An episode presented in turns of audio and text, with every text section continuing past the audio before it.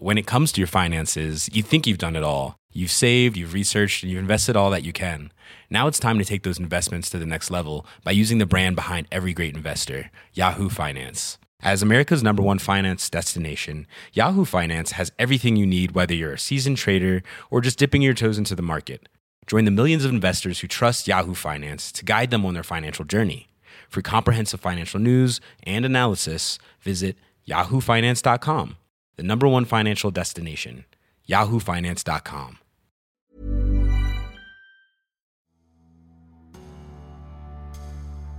Les Soccer House sont devenus des habitués de la phase finale de la Coupe du Monde. Ils savourent cette période dorée qui a fait suite à trois décennies maudites, qui prendraient leur source en Afrique, par la colère d'un sorcier africain.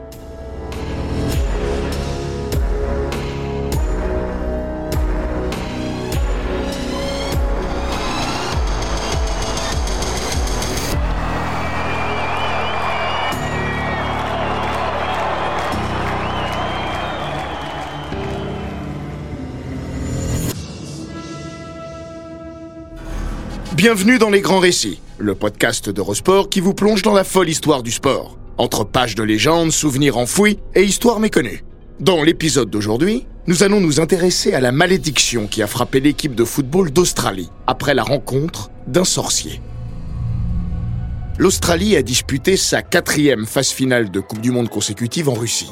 À cette époque, les Soccer House connaissent un véritable âge d'or. Ils sont bien installés dans le concert international. Ils savourent. Le capitaine des Socceroos, Maïl Jedinak, pour égaliser. Ouais. Avant cela, ils étaient restés plus de trois décennies sans goûter au mondial. L'élargissement à 32 nations a servi leur dessein. Loin du temps des Coupes du Monde à ces équipes, où l'Afrique, l'Océanie et l'Asie ne disposaient que d'un seul quota.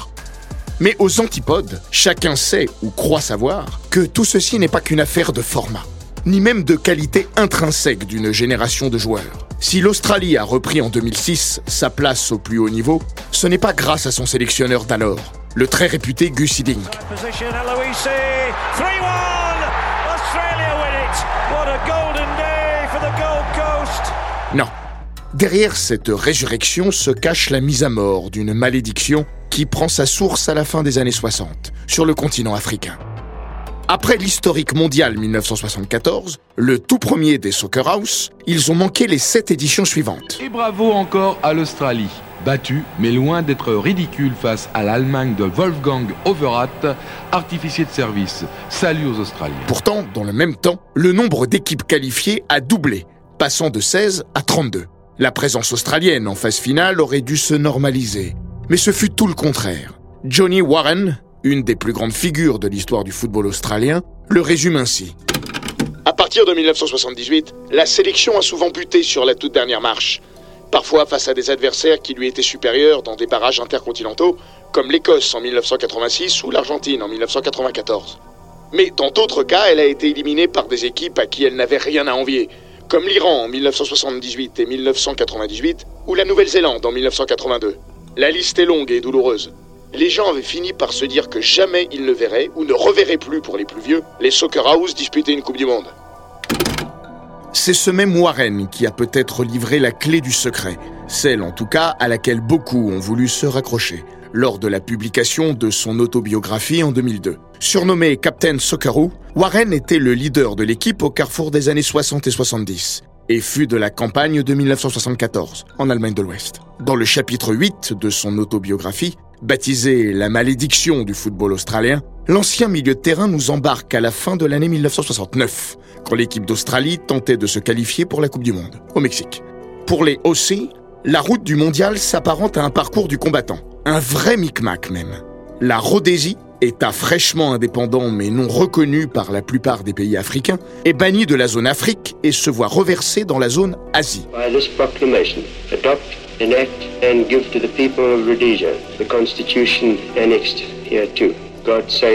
Mais la Corée du Sud, refusant elle aussi de la reconnaître, le groupe de quatre se transforme en groupe de trois. Le vainqueur, en l'occurrence l'Australie, doit se coltiner un premier barrage contre la Rhodésie avant d'affronter Israël. Johnny Warren se souvient avec douleur Je garde un souvenir épuisant, physiquement et mentalement, de toute cette période. Nous revenions du Japon et de Corée, puis il a fallu aller en Afrique, puis en Israël. Nous avons passé un temps fou dans les avions, les aéroports, les hôtels. Les gars étaient épuisés. D'autant que nous étions hors saison. Notre championnat était fini depuis longtemps. C'était la pire période pour nous. C'est à Maputo, au Mozambique, que se tient ce barrage. Incapables de se départager sur les deux premiers matchs, 1-1 puis 0-0, les deux équipes doivent disputer une troisième rencontre. Les Australiens, qui ont buté sur un gardien de but, Robin Jordan, en état de grâce, n'en peuvent plus. Avant ce troisième duel, le destin du football australien s'est peut-être noué le 28 novembre 1969, à trois jours de la belle. C'est ce fameux épisode que Warren a révélé dans son livre. Brian Corrigan, le médecin de l'équipe, prend un verre au bar de l'hôtel en compagnie de Tommy Patrick. Ce dernier travaille chez Qantas, la compagnie aérienne australienne, et organise tous les déplacements. Warren raconte la suite. Brian et Tommy discutaient avec un journaliste local et se lamentaient de l'incapacité de l'équipe à gagner, et surtout des deux performances incroyables du gardien rhodésien. Il n'était pas sûr que l'Australie puisse se qualifier si le portier adverse continuait à jouer à ce niveau. Le journaliste leur a alors conseillé d'aller voir un type qu'il connaissait, un docteur qui pourrait utiliser de la magie noire pour nous aider. Un sorcier, plus qu'un toubib. Mais le rendez-vous est pris, au bureau de l'intéressé, situé dans l'arrière-cour d'un bordel.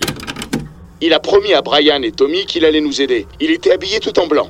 Il parlait anglais correctement. Il leur a dit de le rejoindre le lendemain sur le terrain. L'idée, c'était qu'il enterre des ossements sous les buts, en jetant un sort au gardien rhodésien. Le 1er décembre, dans le cadre champêtre du Salazar Stadium, devant à peine 1500 spectateurs, Australie et Rhodésie se retrouvent. Pour le moins sceptique, Johnny Warren doit pourtant se rendre à l'évidence. Ce troisième acte n'a rien à voir avec les deux premiers. Il explique. Si brillant pendant les deux premiers matchs, leur gardien est passé complètement au travers. Il n'a même pas pu finir le match. Après un choc avec Ray Bartz, il a été contraint de quitter le terrain. Nous avons gagné 3-1, sans problème. L'histoire aurait pu en rester là. Mais le sorcier vaudou, convaincu d'avoir enterré à lui seul les espoirs rhodésiens, vient demander une récompense. Il réclame 1000 livres, en cash. Refus catégorique. Warren avoue même si nous avions voulu le payer, nous n'avions pas cet argent. Et je me demande bien où nous aurions pu le trouver. Il s'est senti trahi. Il nous a poursuivis partout jusqu'à ce que nous partions. Il criait que s'il n'était pas payé, c'est sur nous qu'il allait jeter un sort et que nous serions touchés par une malédiction. Plus que la malédiction, c'est la complexité de l'acheminement des passagers entre l'Afrique subéquatoriale et le Proche-Orient qui allait ruiner les espoirs des Soccer House dans un premier temps. Trois jours après leur victoire contre la Rhodésie, ils doivent disputer le match aller du duel décisif contre Israël, à Tel Aviv.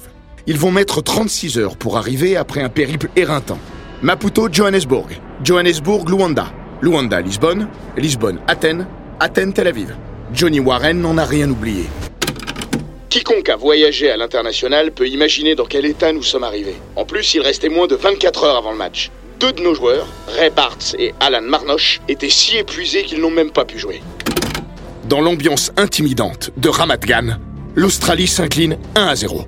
Au retour à Sydney, pour leur première et unique rencontre à domicile de ces éliminatoires, elle concède le nul, un partout.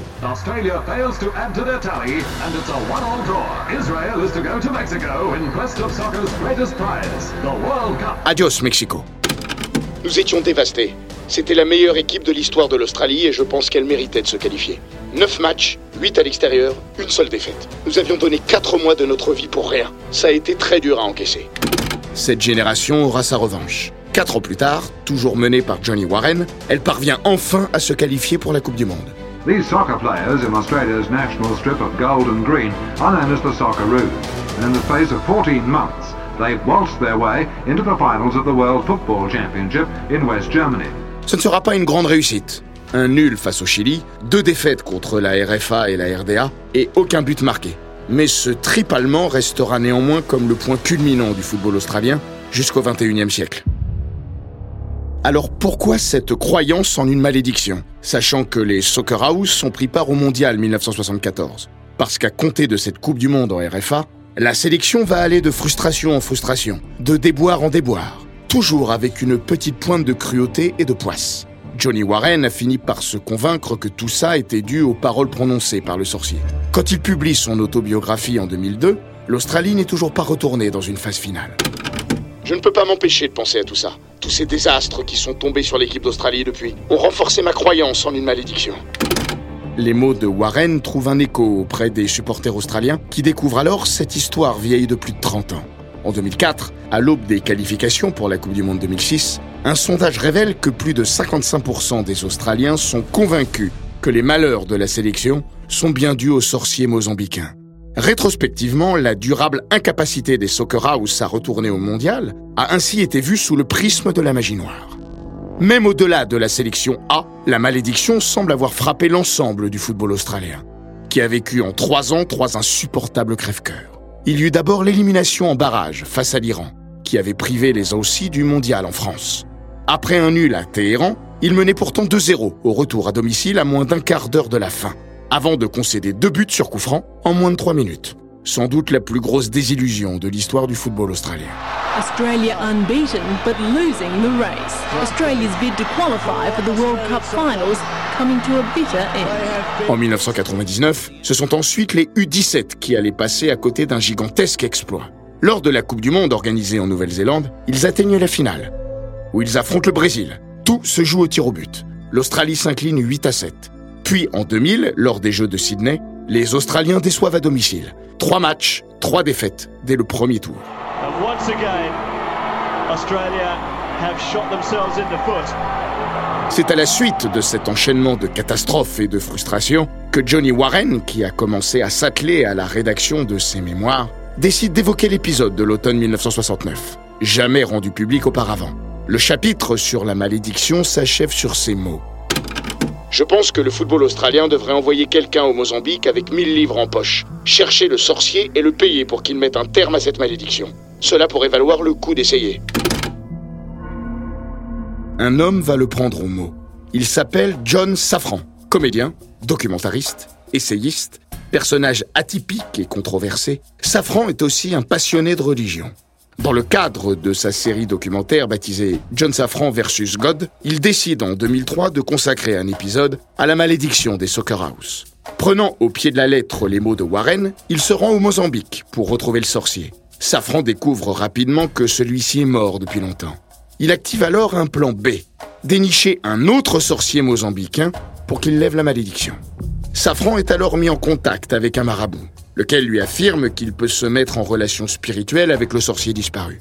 Formidable, se dit Safran. Mais, lui précise-t-on, il faut pour cela organiser une cérémonie. Tout ce joli monde se retrouve à l'Estadio d'Amachava, rebaptisé ainsi après la chute de Salazar. S'ensuit une scène assez surréaliste que John Safran a montrée dans son documentaire. On y voit le sorcier égorger un poulet en guise de sacrifice et répandre du sang sur le corps de Safran. J'en avais partout. C'était assez spécial et bizarre comme moment, a raconté l'Australien. Pour que la malédiction soit complètement levée, le sorcier recommande à John Safran de procéder à une autre cérémonie, cette fois en Australie. Le documentariste retourne au pays avec de la terre argileuse que lui a confiée le marabout. Je suis allé au Telstra Stadium de Sydney avec Johnny Warren et tous les deux, nous avons dû nous laver avec la terre. We put the powder in, and then we wipe ourselves down with that again. I hope it works. Yeah. A long trip to Mozambique. Après sept échecs consécutifs et 30 années de malheur, les Soccer House se lancent à nouveau en quête d'une qualification pour l'édition 2006 du mondial. Après une promenade de santé dans la zone Océanie, l'Australie joue sa place en Allemagne lors d'un barrage face à l'Uruguay. Battue 1-0 à l'aller à Montevideo, elle reçoit la Céleste le 16 novembre 2005 au Telstra Stadium. La même où, deux ans auparavant, Safran et Warren se sont badigeonnés d'argile. Après un but de Brecciano, tout se joue lors d'une étouffante séance de tir au but. Scénario atroce, parfait pour prolonger la malédiction et conforter les supporters dans leur paranoïa. Heureusement, c'est le moment choisi par Mark Schwarzer pour devenir un héros. Le gardien de but d'Aston Villa stoppe un premier tir au but. Puis un deuxième après l'échec de Mark Viduka, qui pouvait pourtant envoyer tout le pays au mondial. John Aloisi, lui, ne tremble pas. If John Aloisi can score this goal, Australia will be there. Here's Aloisi for a place in the World Cup. He Après 31 années, 4 mois et 24 jours de sevrage, l'Australie est à nouveau qualifiée pour une phase finale de Coupe du Monde. Come on Australia, Johnny Warren, this is for you. Le commentateur de la SBS exulte. Tout le football australien pense à lui à cet instant précis. Terrassé par un cancer du poumon, Il est mort un an plus tôt, le 6 novembre 2004, sans avoir vu la malédiction se briser. Dans l'émission d'après-match, Craig Foster a aussi une pensée pour John Safran, qu'il remercie au micro pour avoir œuvré à cette libération. L'intéressé n'en revient pas. Il a regardé le match chez des amis et assure avoir mis de côté toute cette histoire de malédiction. Mais le soir même et les jours suivants, sa boîte mail est envahie de messages de remerciements. Les Australiens, face à ce qu'ils considéraient comme un échec irrationnel par son ampleur temporelle, se sont raccrochés à tout ce qu'ils ont pu trouver. Un sorcier, un poulet, de l'argile. La raison dit que si elle est enfin parvenue à ses fins, c'est parce qu'elle avait un grand entraîneur, Gus Hiddink, et une génération dorée, avec Viduka, Kiwell, Schwarzer Mais la raison a-t-elle toujours raison?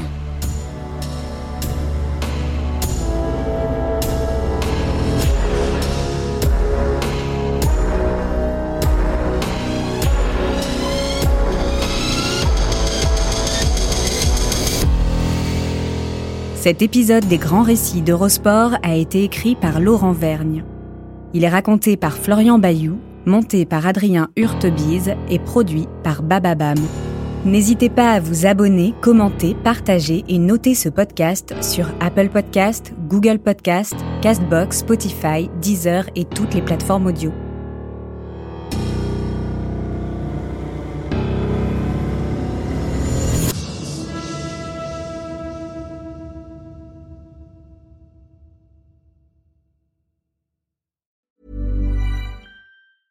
Hey, it's Danny Pellegrino from Everything Iconic.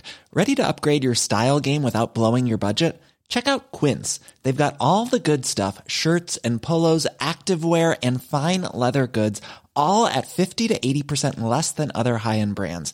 And the best part? They're all about safe, ethical, and responsible manufacturing.